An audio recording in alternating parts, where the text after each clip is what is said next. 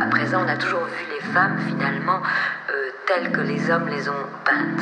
Et je pense qu'il est très important maintenant que les femmes commencent à se montrer elles-mêmes. Tournée latino-américaine de Dimitri Medvedev confirme le... La clé de révolution, c'est quoi? C'est un appel à l'engagement sur les réseaux, dans la vie, dans la rue. My vagina is tough and dangerous. Cause vagina got a lot to say.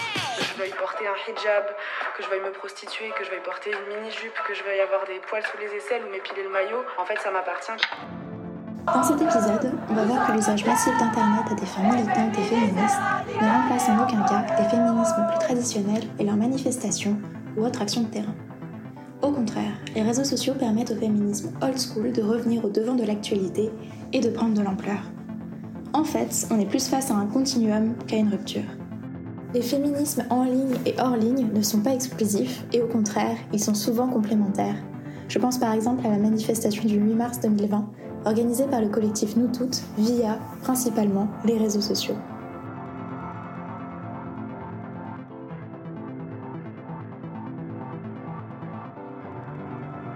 Et en effet, Internet est une technologie encastrée dans l'espace public. Les stratégies militantes ont pour but d'exploiter les possibilités offertes par les réseaux pour diffuser les idées féministes, mais toujours en lien ensuite avec des événements hors ligne. Et effectivement, ces possibilités numériques sont plurielles. Les réseaux sociaux facilitent des modalités d'action et de prise de position publique en baissant les coûts d'organisation, de participation et de diffusion. Je pense notamment à la création d'événements Facebook, le fait de relayer les informations sur des manifestations, des discussions WhatsApp afin de former des collectifs au sein des dites manifestations. Les réseaux sociaux amènent donc un gain de temps pour les militants et les militantes, tout en contribuant, comme le dit si bien Marie-Noël Basse, à influencer largement les normes morales et faire reculer les limites de l'acceptable. Si les réseaux sociaux offrent aux militants et aux militantes un véritable espace d'expression et de représentation des identités marginalisées, on se rend compte qu'ils ne sont pas non plus en rupture avec les médias traditionnels, comme la presse écrite, les journaux télévisés ou encore la radio. Eh ben, ça fait trois ans que je, je bosse, moi, sur une série de capsules vidéo pour les 4-6 ans qui s'appelle Chouette pas chouette. Et ben, ça va être balancé sur toutes les chaînes de télé. Et tout le monde fait ça gratos. Et ça, c'était génial. Et moi, ça, il y a 10 ans, je l'aurais pas fait.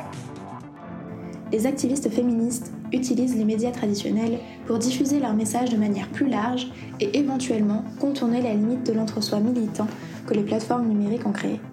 Je pense que euh, ça serait une erreur que de s'appuyer sur les réseaux sociaux comme seule méthode d'activisme.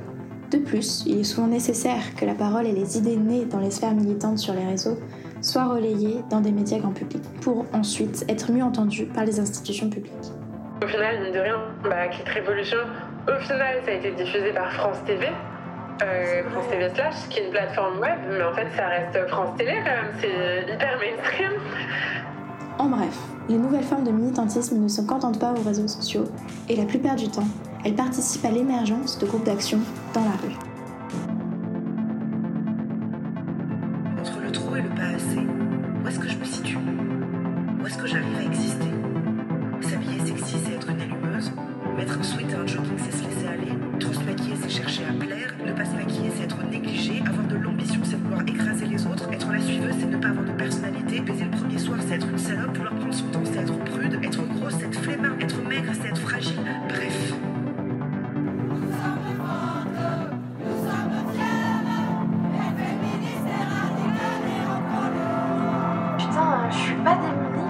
Je suis une femme et je peux me battre et je suis pas démunie face à ça.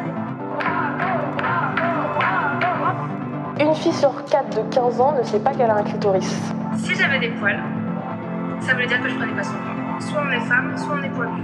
Les propriétaires du trottoir, c'est nous